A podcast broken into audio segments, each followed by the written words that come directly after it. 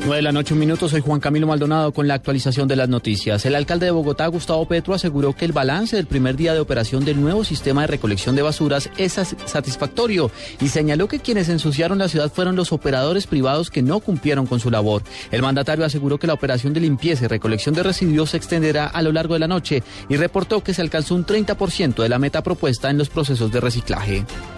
A pesar del impasse, del incumplimiento de contratos en el día de ayer, los objetivos que nos habíamos propuesto.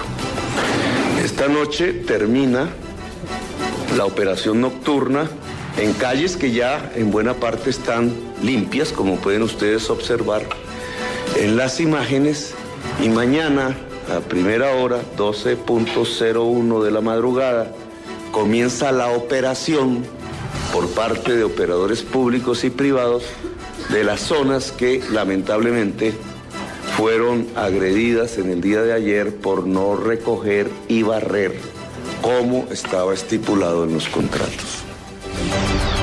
9 de la noche, dos minutos, la Corte Interamericana de Derechos Humanos condenó a Colombia por el bombardeo adelantado por la Fuerza Aérea en la población de Santo Domingo en el año 1998. Julián Calderón con los detalles. La Corte Interamericana de Derechos Humanos emitió un sentido de fallo condenatorio en contra del Estado colombiano por la llamada masacre de Santo Domingo, por las violaciones a los derechos humanos cometidas por la Fuerza Aérea Colombiana al lanzar un explosivo en hechos registrados el 13 de diciembre de 1998.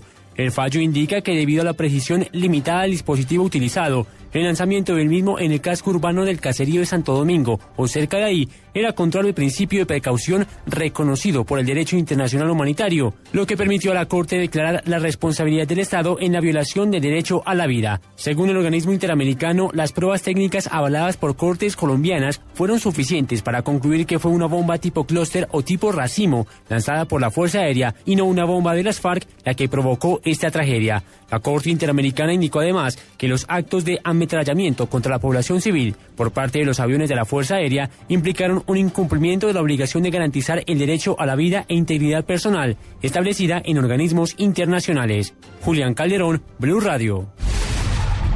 9 de la noche, tres minutos en información internacional. Reposo absoluto tendrá que guardar el presidente de Venezuela, Hugo Chávez, tras revelarse que sufrió una infección respiratoria en el marco del proceso de recuperación de la operación quirúrgica para tratar el cáncer que padece. Habló el ministro de Comunicación e Información de Venezuela, Ernesto Villegas. La condición general del comandante presidente en este momento es de estabilidad, luego de que el día de ayer lunes 17 de diciembre, le fuera diagnosticada una infección respiratoria que el equipo médico procedió de inmediato a tratar y ha sido controlada. De acuerdo con el criterio de los facultativos, este tipo de dolencia es una de las secuelas que se presentan con mayor frecuencia en pacientes que han sido sometidos a cirugías complicadas, como la que fue realizada al presidente Chávez el pasado 11 de diciembre. Finalmente, el equipo médico ha informado que el presidente Chávez debe guardar reposo absoluto en los próximos días y recibir con la mayor rigurosidad el tratamiento médico prescrito con el propósito de mantener la estabilidad de los valores de sus funciones vitales de las cuales goza actualmente. 9 de la noche, cuatro minutos. Se han logrado realizar los primeros implantes de conducción ósea en personas con problemas de audición en Colombia. El informe con Daniela Morales. La medicina ha decidido abrir un nuevo paso para las personas con discapacidad auditiva. El otorrinolaringólogo José Antonio Rivas nos explica el proceso de la operación. Que es un implante que se coloca en la cóclea, en el caracol, llama la gente, en el oído.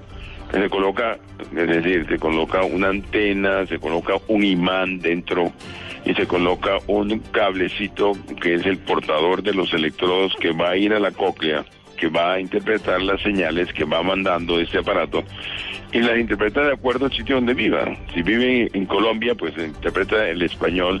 Si vive en China, interpreta el cerebro el chino. Este implante se conoce como Bone Bridge. Puede ser usado en dos tipos de pacientes. El primero es el que tiene sordera total en un solo oído y el segundo para personas que por infección han perdido paulatinamente la audición. Se empezó a hacer en niños. Y ahora en estos momentos se está haciendo no solo para personas que tienen una sordera profunda, es decir, una sordera completamente completa que no les sirva audífonos, sino para personas que tienen algo de audición y se les puede preservar lo que tienen y, se mejoran las frecuencias de la audición en Colombia, la operación supera los 33 millones de pesos. Sin embargo, las EPS cubren dicho proceso cuando es considerado por la Junta Médica que el paciente debe obligatoriamente recibir la cirugía debido a que su problema compromete su calidad de vida o utilidad en las actividades diarias y laborales. Daniela Morales, Radio.